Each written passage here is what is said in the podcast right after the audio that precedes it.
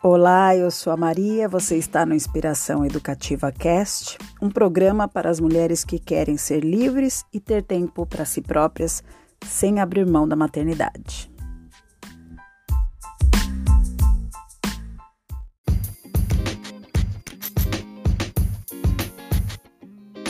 Hoje nós vamos falar um pouquinho sobre esse nosso instinto de completar o pensamento das crianças. Né? Às vezes eles não conseguem concluir uma frase, a gente vai lá e conclui para poder ajudar, né? A gente acredita que está ajudando. Então vamos lá. Desde que eles são bem pequenos, né? Nós, mães, claro, sempre é, queremos ajudar de todas as formas. Então nós, muitas vezes, antecipamos as estratégias das crianças. Significa isso? Ela ainda está elaborando um pensamento e sabe aquele tempo de pausa, né? O tempo de pausa para ela organizar esse pensamento e falar, nós interrompemos e damos a resposta. Quer ver um exemplo? Quando ele, ainda bem pequenos, né? Quando eles olham para o copo, a gente já pergunta: quer água? Tá com sede? É, quando ele tenta balbuciar a palavra água, a gente já conclui por eles. Ah, é água que você quer, eu vou lá buscar.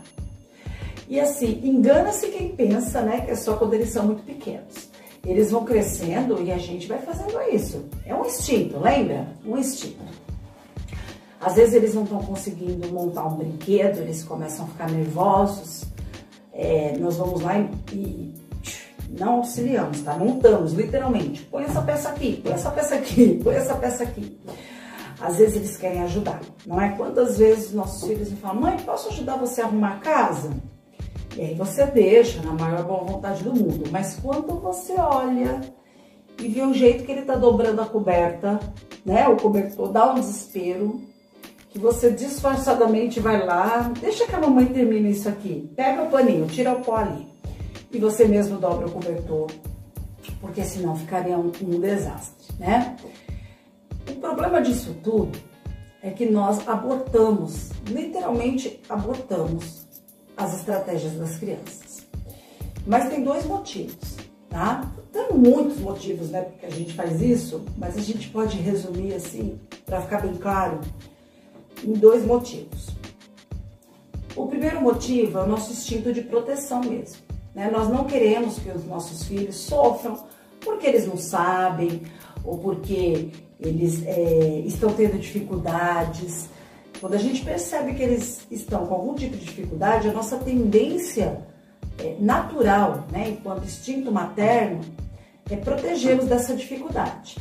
Então, por isso, a gente acaba concluindo falas, concluindo atividades que talvez eles pudessem concluir sozinhos tá? É, eu digo talvez porque a gente vai discutir aqui que às vezes vai acontecer deles não conseguirem. E aí a gente vai aprender como é que a gente faz essa intervenção, tá bom? Esse é o primeiro motivo, né? O primeiro motivo é o instinto materno de proteção, porque a gente não quer que eles tenham um sentimento que eles não são capazes ou que eles não entendem, tá? O segundo motivo é bem horrível que eu vou falar, mas é tempo mesmo. É, é simplesmente falta de tempo. Falta de tempo e de paciência. Muitas vezes a gente está com tempo curtíssimo, tá corrido, e a gente não tem tempo para as infinitas pausas e a gente acaba concluindo por eles. A gente não tem tempo para esperar é, eles dobrarem o cobertor, que não leva 30 segundos em 4, 5 minutos, tá? Então a falta de tempo também é, provoca isso, né? Por exemplo, quando a gente vai lá no quarto, percebe que eles estão enrolando para arrumar os brinquedos ou que eles estão com dificuldade, colocando tudo no lugar que não é para colocar, o que, que a gente faz? Quando a gente está sem tempo, para poder ganhar tempo, nós já vamos lá e organizamos tudo rapidamente, porque acaba sendo mais fácil é, do ponto de vista do tempo para as nossas atividades, tá? Então são esses dois motivos. Ter ciência dos motivos é sempre muito importante, né? Porque nos faz refletir todas as vezes que a gente vai fazer de novo. E nos faz é, também separar. Peraí, eu tô fazendo isso por questão de tempo. Então eu preciso organizar melhor o meu tempo.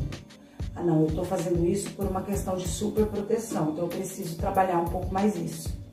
Entender os motivos é importante para saber o caminho que a gente vai tomar de estratégia na hora de melhorar isso, tá bom?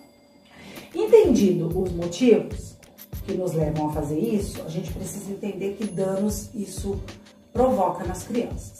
Todas as vezes que as crianças estão elaborando um pensamento, é como se ela tivesse é, estruturando uma estratégia. Uma estratégia de fala, uma estratégia de ação, quando ela está montando um brinquedo, quando ela está dobrando um cobertor. Cada vez que eu interrompo né, uma fala de uma criança, é, que eu interrompo um processo criativo é, de, do brincar ou do arrumar um espaço, eu estou abortando estratégias de comunicação. Ela estava tentando organizar como ela faria e eu aborto porque eu concluo por ela. Eu mexo severamente no processo de comunicação dessa criança.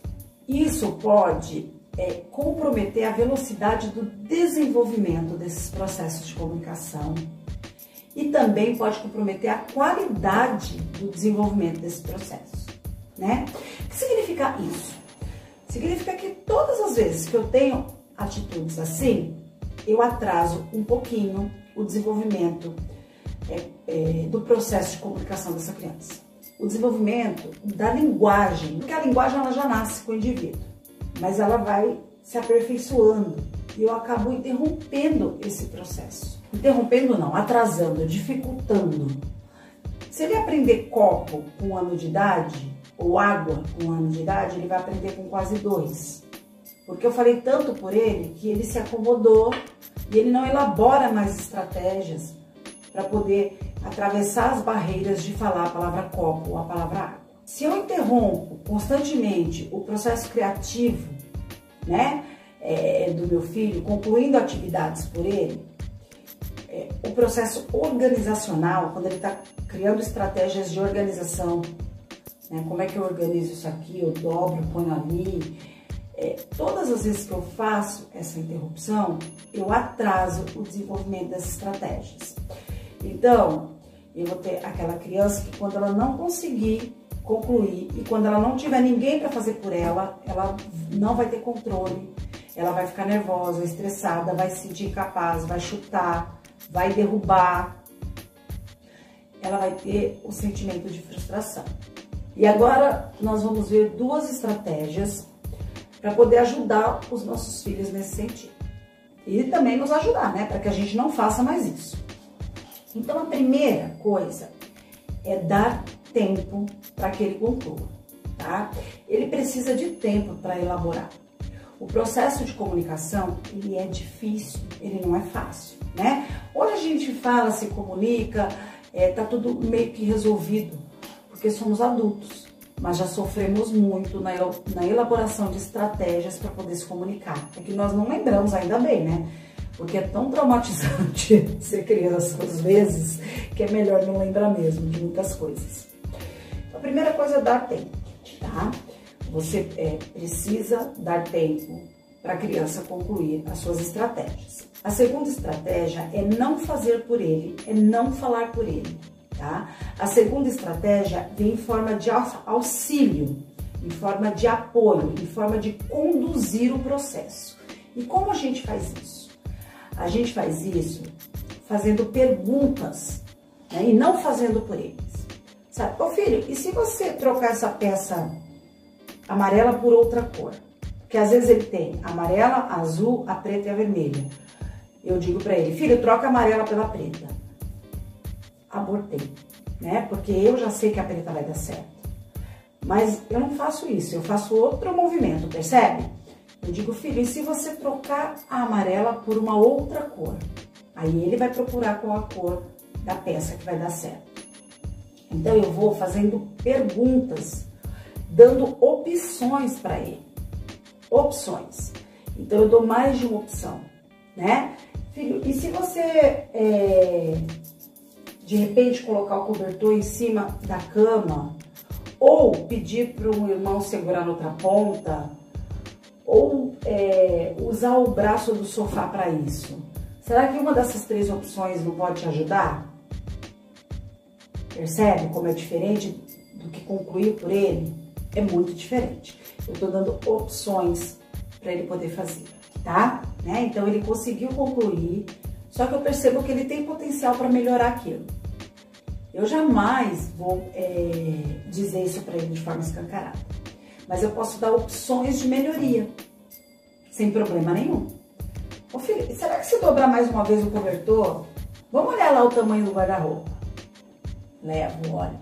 Você acha que daquele tamanho vai caber aqui dentro? A criança sozinha vai chegar à conclusão que sim ou que não. Ai não, mãe. E se, será que se a gente dobrar mais uma vez, cabe? Vamos tentar? Você está dando opções de melhoramento para o que ele fez. Isso eleva a estima da criança. Isso faz com que ele se sinta capaz. Isso faz com que nós também não nos sintamos frustradas né, na educação dos nossos filhos. Certo? E aí, curtiu o nosso conteúdo? Espero ter contribuído com vocês. Nós estamos também no Facebook, no YouTube e no Instagram. Além disso, nós temos o blog para aquelas que gostam de uma boa leitura, inspiraçãoeducativa.wordpress.com. Até o próximo podcast. Um beijo enorme.